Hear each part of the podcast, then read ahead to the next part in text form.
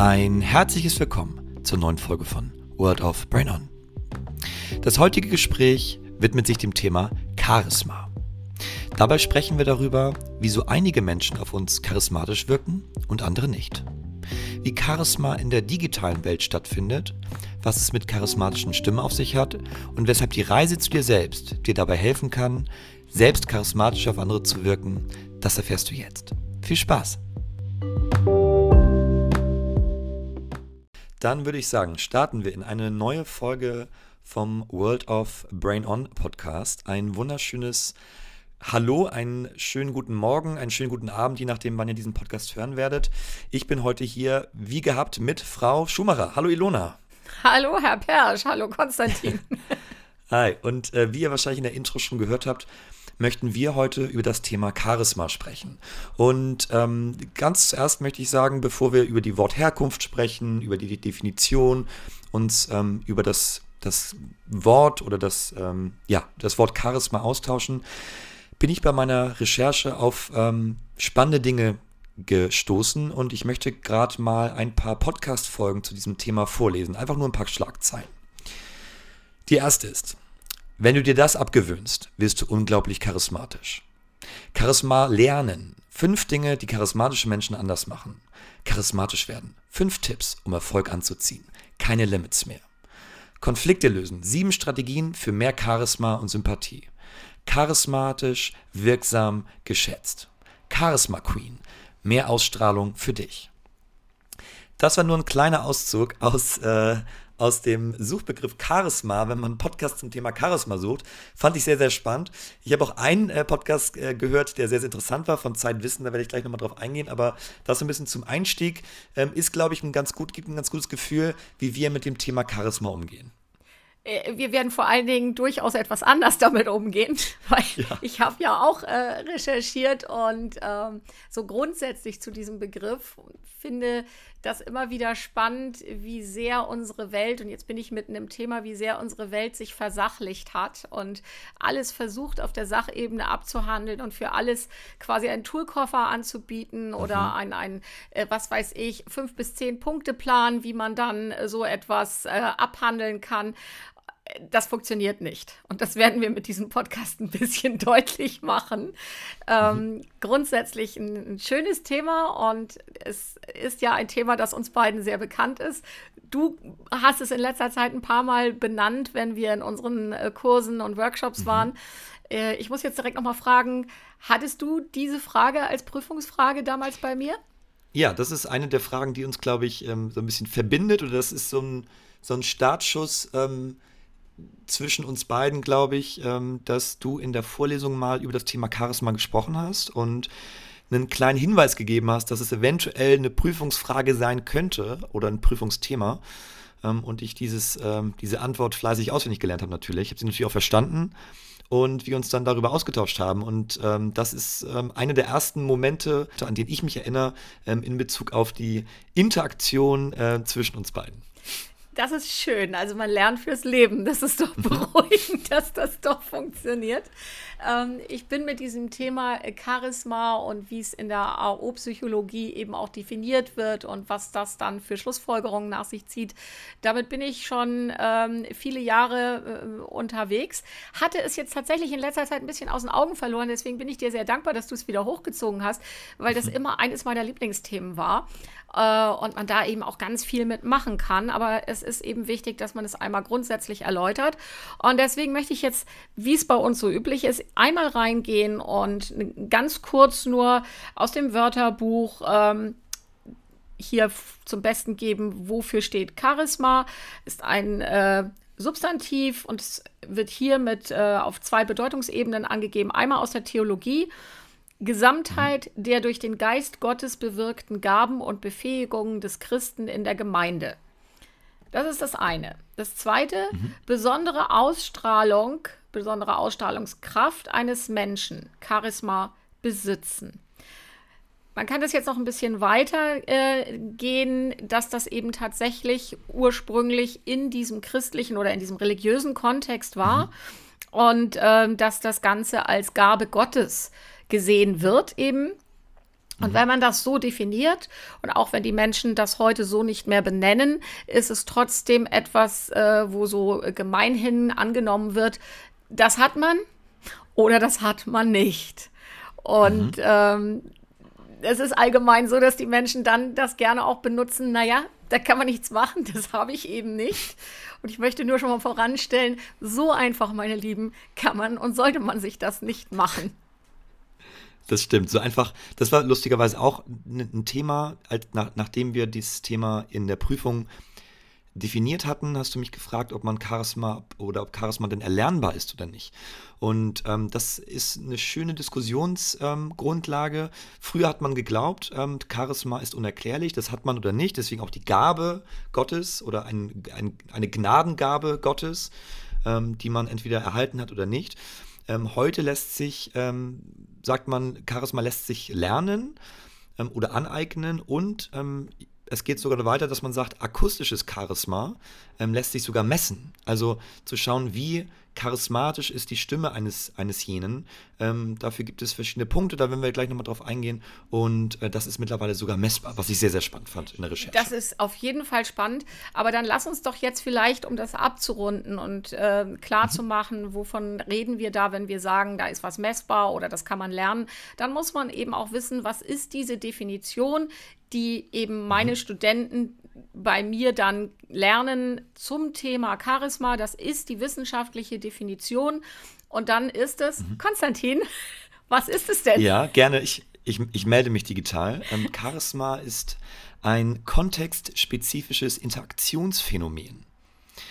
Das heißt, ich kann mich dem Kontext entsprechend verhalten und ähm, mein Verhalten an den Kontext anpassen und je nachdem, ähm, wie die Situation gegeben ist, äh, mein eigenes Verhalten, meine Sprache, meine, meine Körpersprache, äh, meine Wortwahl, mein Sprachtempo, all das anpassen und wirke so in verschiedenen Kontexten charismatisch. Und das ist genau dieser Punkt, kontextspezifisches Interaktionsphänomen. Ich habe das im Prinzip oder sage das immer an, ähm, dass das die Definition für Charisma ist. Wenn das in der Prüfung dann kommt, dann ist es ja gerne so oder war es gerne so, dass Studenten dann so hängen geblieben sind, konnten zwar, wie das üblich ist, man hat das auswendig gelernt, reproduziert diese Ansage und dann kam von mir eben in der Regel diese Nachfrage, ja, und was bedeutet das denn? Und dann mhm. hat man dann gemerkt, hat der Student eben nur auswendig gelernt oder hat er versucht zu verstehen. Und das Verstehen ist mir ja immer so wichtig.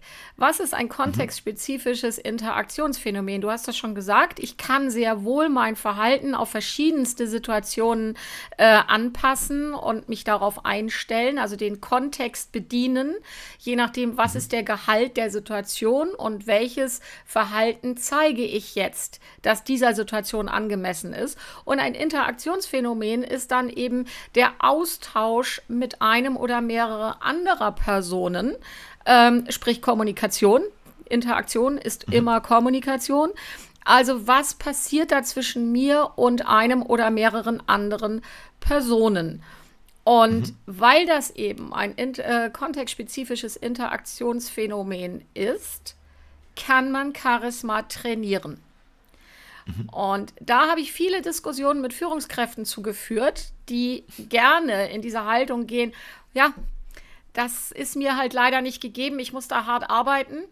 Ähm, und wenn ich dann gesagt habe, naja, das stimmt nicht, du kannst es lernen, dann sind die eigentlich eher verschreckt. Weil mhm. was kann ich da lernen? Und da fängt es dann an. Mein ewiges Thema, geh in die Selbstreflexion, lerne dich selber kennen, versteh, wer du bist, was in dir steckt und äh, lerne eben dann dieses, was du da über dich erfährst, so benutzen zu können, dass du eben in verschiedensten Situationen auch unterschiedliche Verhaltensweisen an den Tag legen kannst und vor allen Dingen arbeite an deiner Kommunikation. Kommunikation mhm. ist das, woran ich arbeiten kann, was ich lernen kann im Sinne von, mhm. was sind meine Kommunikationsmuster und welche Beziehungsmuster leiten sich daraus ab. Und du weißt, dass ich in unseren Ausbildungen immer wieder sage, je komplexer ihr aufgestellt seid, je höher eure innere Komplexität ist, je besser ihr diese kennt und je ähm, ja souveräner ihr das zum Ausdruck bringen könnt, was man eben, wenn wir jetzt auf verbale Ausdrucksweise gehen, über die Sprache machen kann. Wie kann ich denn das, was mein Innenleben ist, nach außen transportieren? Und wenn ich da eben sprachlich sehr gut aufgestellt bin, sehr gewandt bin, großes Repertoire an, an Möglichkeit mhm. habe, mich sprachlich auszudrücken, dann kann ich eben auch andere Interaktionen herstellen. Und in dem Maße, wie mir das gelingt, werden eben Begegnungen mit anderen die ja immer in gewissen Kontexten stattfinden, als charismatisch erlebt. Mhm. Würdest du denn sagen, dass, erstmal, also spannend, definitiv, würdest du sagen, dass ähm, Charisma von außen zugeschrieben wird oder dass man von sich selbst behaupten kann, man wäre charismatisch? Also das ist eben ganz klar ein psychologisches, ähm, eine psychologische Erklärung, die darauf verweist, dass das ein Zuschreibungsphänomen ist. Mhm. Und ähm, mhm. ob ich charismatisch bin, das entscheidet immer mein Gegenüber. Ob es mhm. für mhm ihn oder sie sich so angefühlt hat. Ähm, ein Mensch, und das denke ich, werden jetzt alle auch, die dazuhören, zustimmen, wenn jemand auftritt und sagt, ich bin charismatisch, das mögen wir nicht. Und, das ist kein äh, Sympathieträger. Das, ne, eben, und da hast du jetzt wieder was ganz Wichtiges gesagt. Charisma hat definitiv mit Sympathie zu tun. Mhm. Auf der anderen Seite können wir jemanden auch sehr unsympathisch finden und ihn trotz und alledem als charismatisch wahrnehmen, weil wir uns seiner Ausstrahlung nicht entziehen können. Also das ist schon auch spannend. Ne? De definitiv, ich würde sagen, wenn man mal eine allgemeine oder im allgemeinen Sprachgebrauch forscht, oder ein bisschen gräbt, dann kann man, glaube ich, einfach von der Ausstrahlung ausgehen. Ne? Also ein Mensch hat eine gewisse Ausstrahlungskraft. Menschen, die äh, charismatisch sind, ähm, wirken auf viele Menschen sympathisch, interessant, vielleicht auch reizvoll. Und dieses Reizvolle muss ja nicht immer unbedingt positiv ähm, besetzt sein. Mir fällt zum Beispiel ein Donald Trump ein, der, glaube ich, auch unglaublich charismatisch ist. Ich habe ihn noch nie in echt erlebt. Ähm, auch da wieder ähm, eine spannende Beobachtung. Charisma ist natürlich auch verschieden oder wirkt verschieden, ob man jetzt beispielsweise über einen, ähm, Online-Call miteinander spricht, ob man jemanden ähm, in echt sieht, wie in den Raum reinkommt, ob man nur die Stimme hört. Ähm, da gehen ja verschiedene Parameter verloren in der, in der digitalen Welt. Und ähm, auch da zu schauen, wie kann ich denn charismatischer rüberkommen, ähm, wenn ich jetzt beispielsweise in einer, in einer Teams- oder Zoom-Konferenz sitze, ähm, weil ich natürlich nicht mit dieser Körperlichkeit in den Raum kommen kann, wenn dass ich, ich durfte nicht, ich habe keine, ich, die sehen meine Körperhaltung nicht wirklich, um da auch zu schauen, dass es da verschiedene Medien gibt und man da verschieden, verschieden drauf schauen muss. Das ist natürlich in der digitalisierten Welt extremes Thema und damit beschäftigen wir uns ja jetzt auch in den letzten zweieinhalb Jahren. Es mhm. ist immer wieder schade. Ich finde es gut, dass wir in dieser ähm, Welt jetzt sind, dass wir vieles digital machen können, weil es für viele Dinge einfach auch von Vorteil ist. Äh, gleichzeitig geht aber das Sinnliche, wie du es gerade gesagt hast, zum Teil verloren, was wir eben auch nur schwer ersetzen können, weil wir Menschen, wir fühlen uns, wir spüren uns. Und äh, das kann man schwer erklären. Das ist mehr ein, das ist tatsächlich das Thema der Ausstrahlung. Ich kann das aber schon bedienen. Äh, wir alle wissen, wir sind äh, mit dem Fernsehen groß geworden. Wir kennen Figuren, die über den Bildschirm sehr stark wirken. Und da kann man dann zum Beispiel schon mal ablesen, was kann man rein technisch tatsächlich nutzen, aber das reicht mhm. nicht. Für mich ist das Thema der Ausstrahlung immer das, der positiven wie der negativen oder auch dieses, dass ich mich dieser Ausstrahlung nicht entziehen kann. Für mich sind das mhm. in der Regel Menschen, die in ihrer eigenen Mitte sind. Mhm. Oder sagen wir, die mit sich selber fein sind, die sich so annehmen und sich mögen. Und wenn ich das tue, dann bekomme ich automatisch eine Ausstrahlung von Selbstsicherheit, äh, von einer mhm. Souveränität. Das wirkt auf Menschen. Und jetzt sind wir schon an diesem mhm. Punkt. Was soll ich da jetzt mit Tools? Ich kann Leuten jetzt fünf Punkte oder sieben Punkte oder was du da gesagt hast, die kann man jetzt sagen und sagen, mach dies, mach das und so weiter und dann bist du. Nein, das seid ihr nicht. Äh, da bin ich mal ganz hart. Das muss schon etwas sein, was in euch verankert ist, was man ähm, spürt, dass es in einem lebt und dass es dann eben zum Ausdruck gebracht wird, aber eben immer kontextangemessen. Ich kann mhm. nicht jedes Verhalten, das in mir vorhanden ist, in jedweder Situation abrufen und wie das dann heute ja so schön heißt, ja, dann bin ich aber ganz authentisch toll, dass du authentisch bist, aber es passt hier gerade nicht hin. Ne? Also mhm. Äh, das weißt du, ich erzähle das ja immer, auch in unseren Ausbildungen. Wer ähm, extrem cholerisch, ungeduldig, ähm, vielleicht auch albern, was auch immer Menschen sein können, was vollkommen in Ordnung ist, wenn man das ist, ähm, dann passt das aber nicht in jede Situation. Und ich muss ein Verständnis dafür entwickeln können, in welchem Kontext bin ich gerade und welches Verhalten von mir ist dieser Situation angemessen.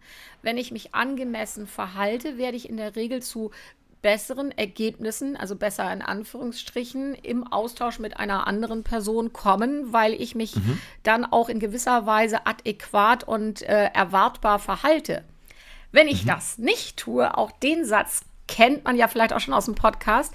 Wenn ich weiß, was ich tue, dann kann ich alles tun. Alles tun. Ich muss halt nur wissen, was ich tue. Und ich muss wissen, wen ich da gerade aus, aus der Kiste entlasse.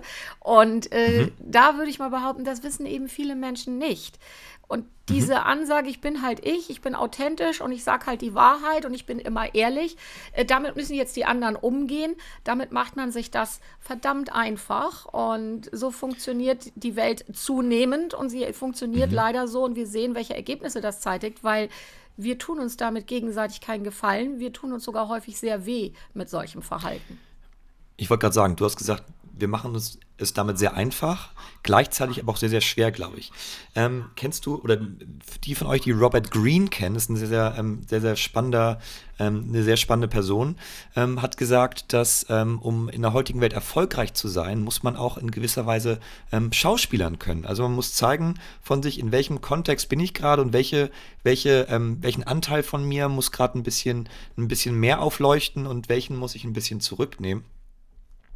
Und du hast einen sehr, sehr spannenden Punkt gerade angesprochen, der so ein bisschen, oder der für mich nicht so klar rauskam, ist, dass Charisma ähm, etwas von innen ist. Also, dass die, die Schönheit, ist, dass das Charisma etwas ist, was, was in dir selbst angelegt ist, wie du gesagt hast.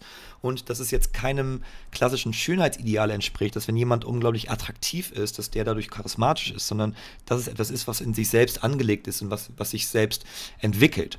Und ähm, eine Frage wäre kurz, dazu. Darf ich ganz kurz ja, klar, gern. weil du hast jetzt einen Begriff genannt, Attraktivität. Und äh, Attraktivität gibt es sowohl im Inneren als auch im Äußeren. Und ja. ein Mensch, also für mich zum Beispiel werden Menschen attraktiv, wenn ich ihr ihr Ich, ihr inneres Ich aufleuchten sehe. Und ich merke mhm. immer wieder, wie ich dann das, was optisch auf mich zukommt, ähm, nicht mehr wahrnehme, weil ich es unglaublich spannend finde, eine, eine Person zu entdecken, die mir ihr mhm. Innenleben zeigt ähm, und ich das als attraktiv dann bewerte. Und wir müssen da eben, da sind Menschen unterschiedlich. Ne? Das ist auch und das Definitiv. ist völlig okay. Aber es gibt eben Attraktivität in diesem Äußeren, ja. im Inneren. Und schön ist es, wenn das matcht. Ne? Mhm. Definitiv.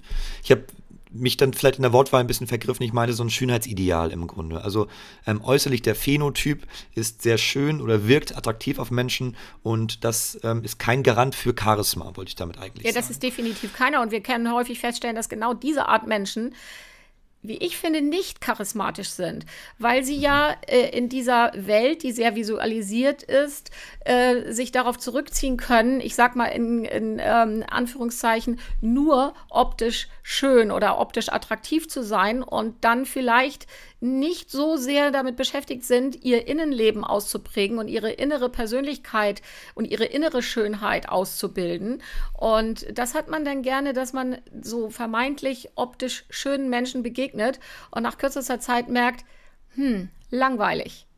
Weil mhm. wenn da innen nichts ist, was nach draußen dringt und wenn man sich nur auf die Hülle verlässt, und das ist halt ein, ein Phänomen unserer Zeit, dass das ja so funktioniert, dann bleibt da eine Leerstelle. Wenn wir mit dieser Leerstelle mhm. meinen, leben zu können und wenn das unsere Welt ist, und das ist sie ja zum Teil, das sehen wir ja auf Instagram, äh, auf Facebook, was da so gemacht wird, okay, aber ähm, ich mhm. glaube, dass die meisten von uns doch irgendwann mehr möchten als nur Hülle. Mhm, denke ich auch. Ich glaube auch, dass Charisma ein ähm, Merkmal ist, sage ich mal, ein Persönlichkeitsmerkmal, ähm, welches nicht andauernd ist. Das heißt, man ähm, Charisma blitzt, glaube ich, ähm, hervor ähm, ich glaube nicht, dass Menschen 24 Stunden am Tag charismatisch wirken. Weißt du, was ich meine? Also ich glaube nicht, dass es ein, ein dauerhafter Zustand ist. Könnte ich mir vorstellen. Das ist ja dieser Punkt. Ich weiß, dass ich das irgendwann mal mit den Studenten besprochen habe. Auch, was ist denn Charisma und wen empfinden sie als charismatisch? Und dann wurde Karl Lagerfeld genannt, dem ich das auch definitiv zusprechen würde. Mhm. Äh, das ist so eine Figur, wo ich sage, ähm, der war halt also psychologisch gesehen war der auf der einen Seite sehr bei sich und auf der anderen Seite war er komplett nicht bei sich. Aber wir wollen da jetzt kein Psychogramm anlegen. Nur ich weiß, dass ich ihn mal in einem Interview erlebt habe. Da wurde er konfrontiert mit einer Aussage, die er mal getroffen hatte. Und dann sagte er zu der Journalistin, was interessiert mich denn mein dummes Geschwätz von gestern?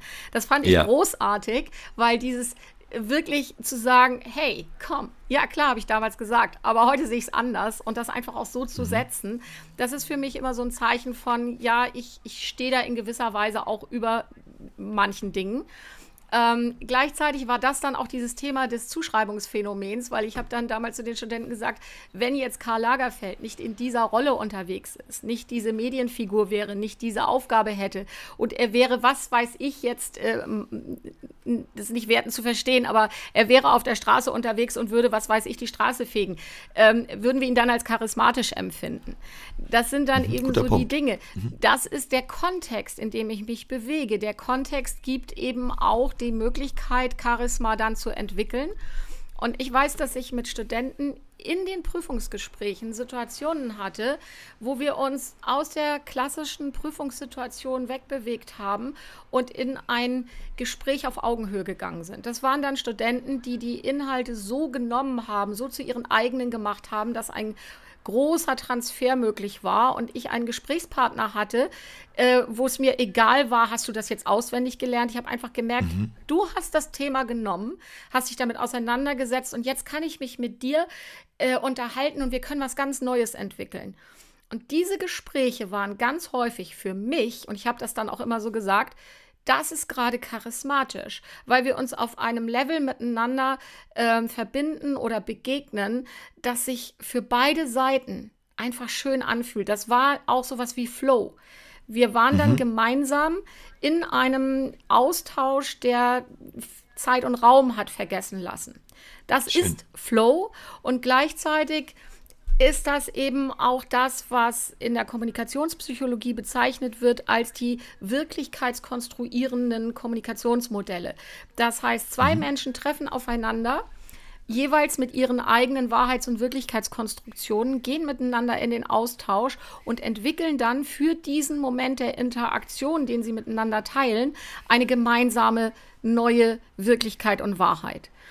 Das ist für Nicht-Konstruktivisten jetzt wahrscheinlich, worüber redet die Frau da gerade? Für alle die, die uns kennen und diese Themen kennen, die werden es verstehen. Und diese Momente, wo man das spürt, wir konstruieren gerade gemeinsam eine neue Wahrheit und Wirklichkeit, das ist Glück. In dem Moment spürt man Glück und man ist zutiefst beieinander und das ist dann der, das charismatische Momentum, was so mhm. gesehen gar nicht unbedingt an Eigenschaften der jeweiligen Personen hängt, sondern es ist das Gemeinsame, das Interaktionsphänomen, das dann einsetzt. Und das Spannende ist ja, dass es dabei nicht darum geht, eine gemeinsame Meinung zu teilen, sondern ähm, dass wir da nicht in richtig und falsch unterwegs sind, sondern dass es ähm, in dem Prüfungsgespräch, ich kann mich da an uns auch erinnern, dass wir an einer Stelle, glaube ich, nicht derselben Meinung waren und trotzdem auf einer Augenhöhe diskutiert haben miteinander. Und ähm, dieses Thema wissenschaftlich fundiert diskutiert haben und ähm, da nicht immer derselben Meinung sein müssen. Und ähm, dieses Momentum, was charismatische Momentum, schönes Wort übrigens, ich weiß nicht, ob es das gibt oder ob das gerade ähm, neu das halt. wurde. Jetzt gibt es das, genau in Bezug auf den Konstruktivismus nicht über richtig und falsch entscheidet, sondern darum, äh, wie nimmt jemand ein Thema und ähm, ist der oder diejenige bereit, seinen Standpunkt auch vertreten zu können. Und das ist ja das Schöne, weil nichts ist doch langweiliger, als wenn wir uns immer nur mit Menschen umgeben, die uns bestätigen. Es braucht eben auch die Menschen, die mal dagegen stehen und sagen, du, das sehe ich anders. Und da wird es doch dann mhm. spannend, weil ist das, mhm. wie ich diese Welt konstruiert habe, wie ich sie sehe, äh, ist es denn bei anderen genauso? Und wenn es nicht so ist, dann finde ich es immer wieder spannend, mich darauf einzulassen, okay, wie siehst du es denn und wo kommt das her? Und diese Offenheit für diese Art von Dialog, das ist im Prinzip die einzige Art eines echten Dialoges, mhm. ähm, die, die macht so viel möglich. Und das ist dann wieder das, was man trainieren kann. Das fängt mhm. eben an, darüber zu verstehen, dass wir nicht alle die gleichen Konstruktionen tragen, dass Menschen die Welt unterschiedlich sehen, wahrnehmen und auch dann für sich eben konstruieren. Und diese Offenheit dafür zu besitzen, ähm, sich selbst zu kennen, die eigenen Wirklichkeitskonstruktionen äh, abrufen zu können und die Stärke zu besitzen, weil man in der eigenen inneren Mitte ist, das in den Austausch zu bringen mit anderen Wirklichkeitskonstruktionen, die eben nicht denen gleichen, die ich trage, aber immer in dem mhm. Gefühl, ich kann doch nur lernen, wenn ich mich mhm. damit auseinandersetze, wie ein anderer es eben sieht. Und dann, weil ich das am Wochenende gerade in der Coaching-Ausbildung wieder gesagt habe, das ist ja ich bin okay, du bist okay. Es geht nicht darum, dass ich all das, was ein anderer denkt, fühlt, sieht, tut, richtig und gut finden muss. Überhaupt nicht. Mhm. Ich darf das mhm. ganz klar auch ablehnen. Aber es geht nicht darum, dem anderen zu erklären, dass er jetzt alles so machen, fühlen, sehen muss, wie ich es tue. Wir können uns mhm. austauschen, können Momente finden und Punkte, wo wir uns einigen. Und wir können aber auch sagen, wir einigen uns in gar keinem Punkt. Und das ist okay. Wir gehen auseinander mhm. und haben jetzt verstanden, okay, der andere sieht diese Welt komplett anders als ich. Und ich kann mit seiner Sichtweise nicht wirklich etwas anfangen. Solange er damit aber niemandem schadet, können wir das so einfach stehen lassen und wir trennen uns wieder und haben vielleicht jetzt das Gefühl, das ist eine Person, mit der habe ich wenig Übereinstimmung und das ist doch in Ordnung. Ich muss ja nicht mit jedem immer auf einer Linie sein und ich muss auch nicht jeden mögen. Das ist überhaupt nicht die Botschaft dieser Geschichte. Aber ich habe es zu akzeptieren und die Menschen darin zu belassen, wo sie sich wohlfühlen. Mhm. Und das ist, glaube ich, auch ein Garant um jetzt einen ganz kurzen Schwenk einmal ins Beziehungsthema zu machen, dass man sich auch in der Beziehung nicht in jedem Thema einig sein muss und auch da immer wieder den Diskurs herstellen muss und schauen muss, gut, wo können wir denn Konsens finden, wo vielleicht auch nicht und wo ist es auch okay, mein eigener Mensch zu bleiben und mein eigenes Leben zu führen und in welchen Bereichen ähm, können, können sich unsere Unterschiede dann wieder ergänzen und, und bereichern und befruchten das zum Thema ähm, Ich bin okay, du bist okay in Beziehung. Ja, da ich würde wäre aber, aber gerne noch sehr, noch sehr viel dazu zu sagen. Lass da wäre noch sehr, sehr mal, viel, genau. ähm, weil ich ja nun schon sehr, sehr lange verheiratet bin, immer noch mit demselben Mann. Und äh, das ist eben ganz häufig auch das Thema des immer wieder die Unterschiede ähm, zu überbrücken und nicht das Gemeinsame permanent in den Vordergrund zu stellen, weil Menschen sind unterschiedlich. Das ist auch so ein Lieblingsthema von mir. Menschen sind nicht gleich. Menschen sind gleichwertig, aber sie sind nicht gleich. Das ist ein großer Unterschied. Und dieses Nicht-Gleichsein ist die Kunst einer langen Beziehung oder überhaupt jeder Beziehung, aber je länger man zusammen ist, umso mehr. Dieses Ungleichsein ähm, auch aushalten zu können und immer wieder die Brücke zu bauen das ist etwas, ich war heute Morgen geschockt ähm, zu lesen, dass äh, Vitali Klitschko und seine Frau sich trennen. Das ist so eine, eine Beziehung, ähm, wo ich, ich, also nicht, dass die in meinem Leben eine Bedeutung hätte, aber es hat mich äh, betroffen gemacht, weil ich dachte, okay, das ist traurig, ohne zu wissen, was in, in dieser Beziehung ist. Aber ähm, ja, es, es, ist schon zu spüren, dass das Thema, dass ich bleibe die lange Strecke, wie Thomas Gottschalk das genannt hat, mit jemandem zusammen, ähm, eben doch schwierig ist. Und ähm, ja, vielen Menschen eben auch zunehmend nicht mehr gelingt, wobei ich erlebe gerade momentan, dass sehr, sehr viele Menschen heiraten, junge Menschen, die das allesamt tun in der Hoffnung und in dem tiefen Gefühl, dass das für immer ist. Und äh, nach ein paar Jahren ist diese Euphorie, diese Motivation dann leider häufig nicht mehr so gegeben und da wird es dann schwierig. Wie gleiche ich aus, ähm, was da eben die Unterschiedlichkeiten sind? Ne? Wo du es ansprachst, ähm, nochmal ähm, alles Gute. Mein Bruder hat am Wochenende geheiratet. Herzlichen ähm, Glückwunsch. Herzlichen Glückwunsch. Und ich war der Trauzeuge. Das war wirklich sehr, sehr schön. Also um das ähm, nochmal ganz kurz mit aufzugreifen, weil du es gerade ansprachst. Du hast aber gerade ähm, unbewusst zwei Beispiele genommen für meiner, aus meiner Sicht äh, charismatische Menschen, also Vitali Klitschko und Thomas Gottschalk. Das sind, glaube ich, zwei Menschen, die ähm, sehr charismatisch sind. Und äh, zum Thema Charisma hatte ich anfangs angesprochen, dass es ähm, nicht nur das ähm, charismatische Erscheinungsbild gibt, sondern auch ähm, eine, äh, ein akustisches Charisma, also eine charismatische Stimme. Und äh, dazu gibt es äh, wissenschaftliche Befunde und äh, akustisches Charisma beschreibt erstmal nur, ob wir jemandem gerne zuhören. Das ähm, erlebt man, glaube ich, bei Podcastern viel. In dem Bereich, ähm, das ist vom, äh, von Zeitwissen gewesen, wurde die Synchronsprecherin von Meryl Streep ähm, interviewt. Und da wurde gefragt, Mensch, wie hast du denn äh, so eine charismatische Stimme bekommen? Und sie sagte, die ist einfach so, die ist schon immer so. Und äh, das äh, nimmt, glaube ich, vielen Leuten erstmal ähm, so ein bisschen den Mut.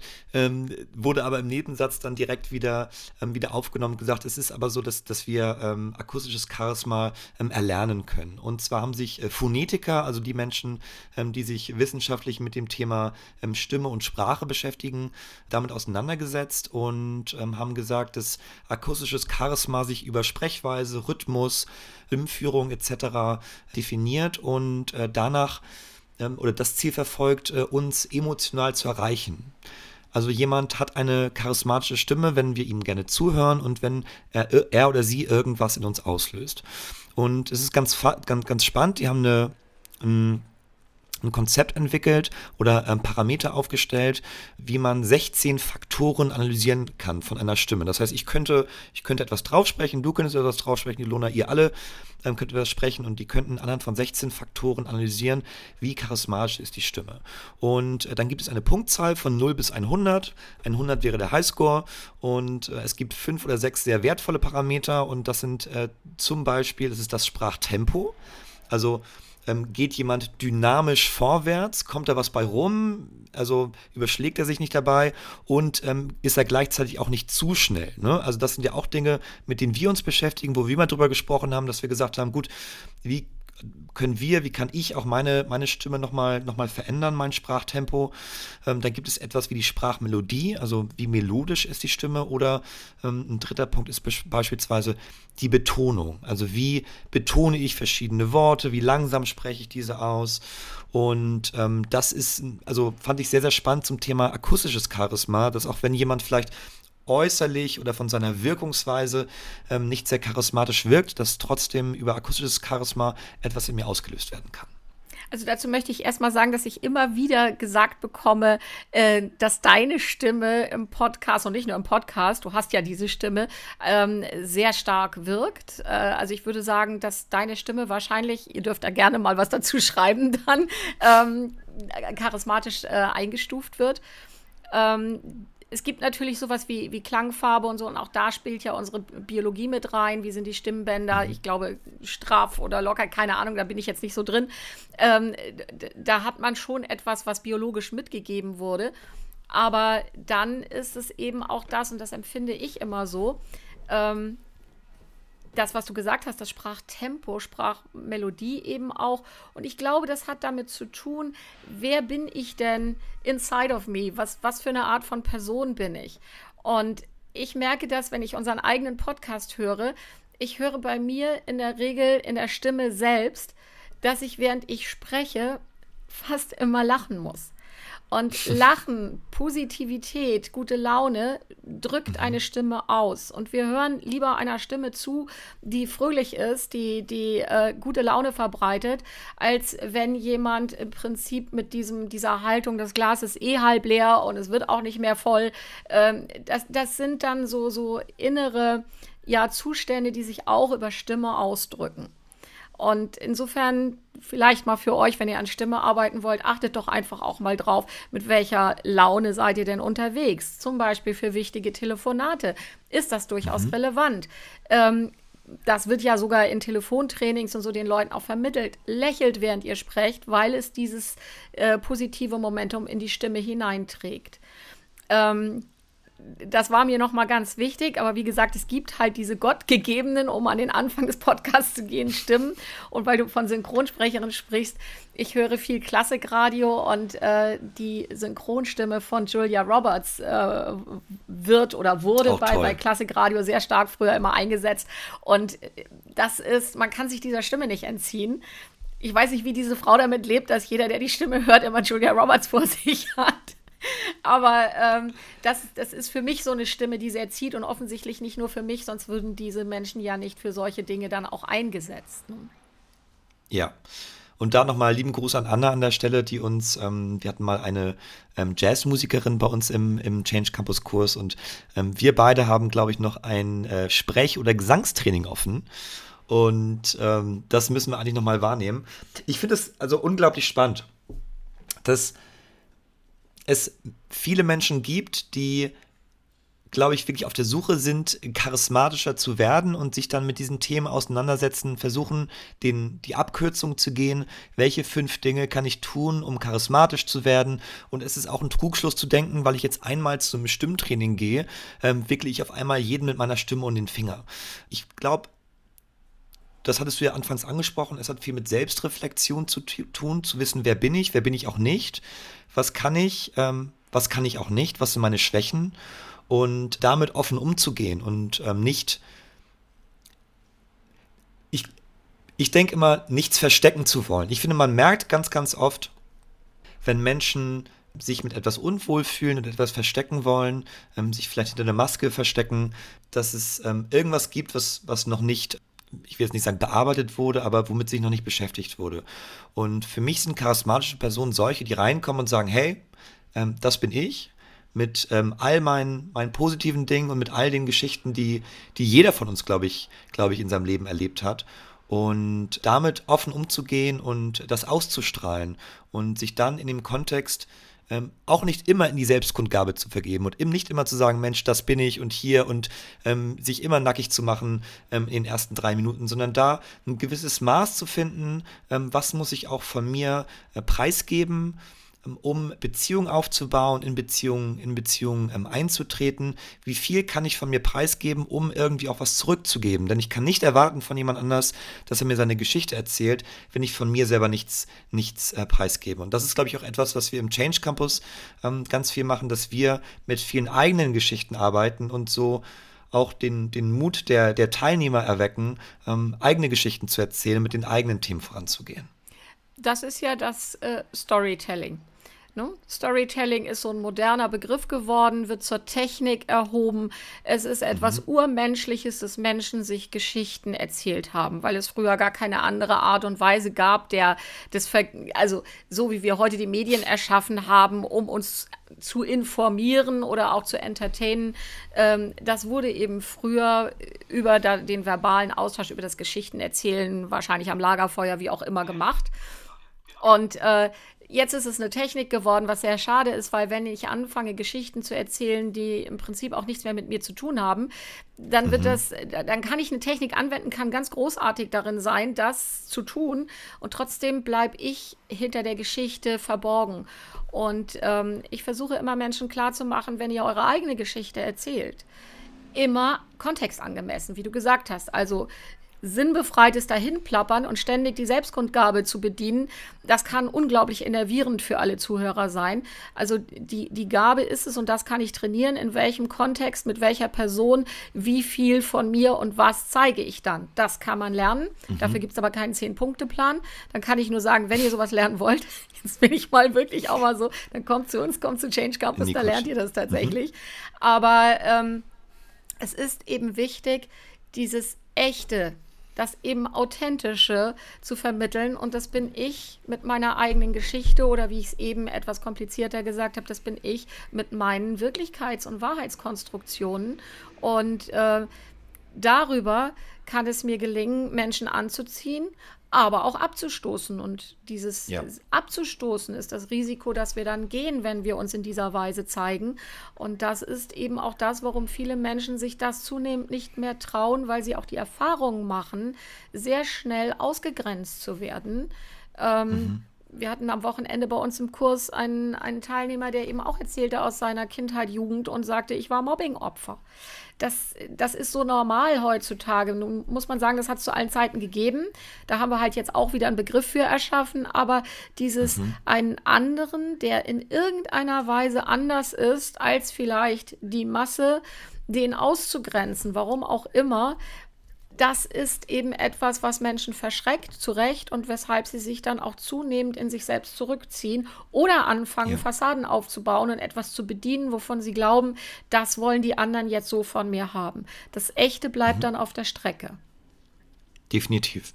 Und das ist, glaube ich, schon mal der erste Punkt in Bezug auf, wie kann ich denn jetzt Charisma lernen? Wie kann ich charismatischer werden? Wir haben besprochen, dass es keinen Zehn-Punkte-Plan gibt von uns. Das hier an dieser Stelle nochmal sorry, aber das, äh, das funktioniert nicht.